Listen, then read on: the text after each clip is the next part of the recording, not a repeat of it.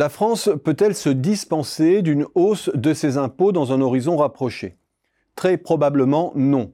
Ce n'est pas tant la récente dégradation de la note française par Fitch à la fin avril qui crée l'urgence. Le spread France-Allemagne n'a pas bronché. Ce n'est pas non plus la récente chronique des déficits qui met en alerte. Que ce soit en matière de déficit comme de dette, la France demeure dans les clous par rapport à ce qui avait été programmé lors du projet de loi de finances 2022, il y a 18 mois.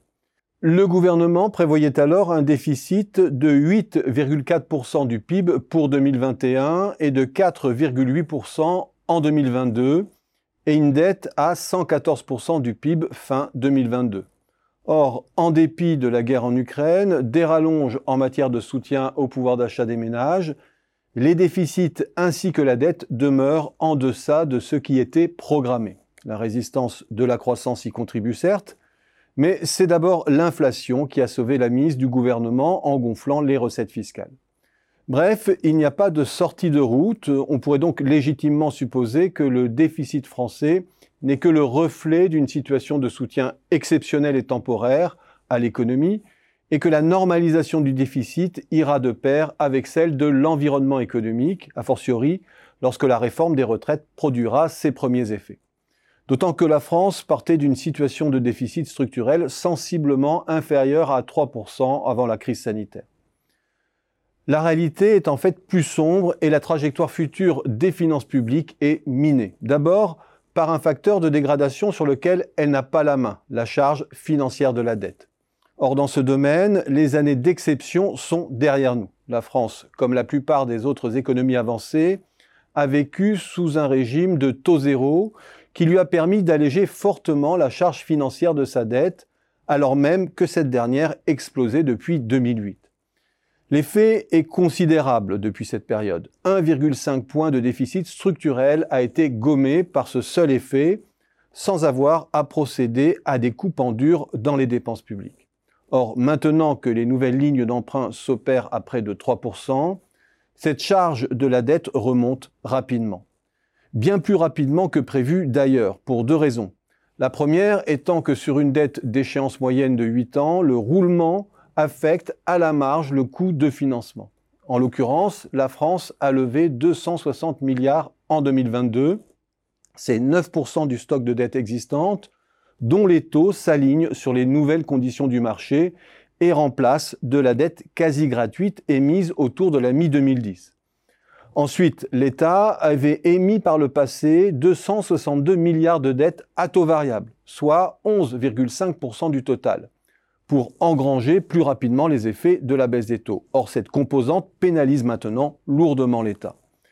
Résultat, en une seule année, les versements d'intérêts sont passés de 35 à 51 milliards, plus de 16 milliards d'augmentation, qui à eux seuls contribuent à creuser de 0,5 points le déficit en 2022. Et si les taux longs demeurent au voisinage de 2,5-3% à moyen terme, la charge d'intérêt pourrait graduellement remonter au voisinage de 3% du PIB, soit presque 2 points de plus qu'en 2020.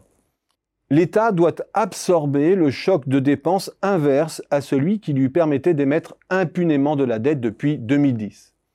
Et ce n'est là que l'impact le plus direct et le plus visible de la remontée des taux. En vérité, cette dernière a une portée bien plus profonde sur l'économie réelle et les fondamentaux budgétaires. L'argent gratuit est l'artifice qui permet depuis 2008 de relâcher la contrainte de déficit. Ce dernier a été en moyenne de moins 4,8% du PIB de 2008 à 2022, enfonçant les fameuses limites autorisées par la Commission européenne avec en arrière-plan deux inflexions majeures du point de vue fiscal. Un allègement de la fiscalité des entreprises depuis 2013 et une hausse des transferts nets de l'État en direction des ménages, ce dernier contribuant de plus en plus au maintien à flot du pouvoir d'achat. Nous sortons donc d'une période où l'État a pu alléger la barque fiscale et sociale des agents privés sans conséquence du point de vue financier. Et la fameuse résilience de nos économies doit beaucoup à ce double choc de demande, l'un favorable à l'investissement et à l'emploi, l'autre à la consommation. La baisse des charges d'intérêt a de surcroît amorti les effets sur le déficit d'une équation comptable difficilement tenable. Non seulement les entreprises sont moins mises à contribution, mais de surcroît, les ménages reçoivent de l'État de plus en plus par rapport à ce qu'ils contribuent. Lorsque l'on comptabilise d'un côté tous les transferts dont ils bénéficient, en monnaie comme en nature, et que l'on soustrait tout ce qu'ils versent en contrepartie, même en prenant l'approche la plus large qui soit, en leur affectant toutes les cotisations sociales, employeurs et salariales, tous les impôts directs et toutes les taxes indirectes qui pèsent sur les produits, il est clair que l'évolution du déficit tient énormément à l'évolution de la contribution de l'État aux revenus courants des ménages. Et cela a été permis sans mettre à contribution les entreprises grâce à la dette gratuite.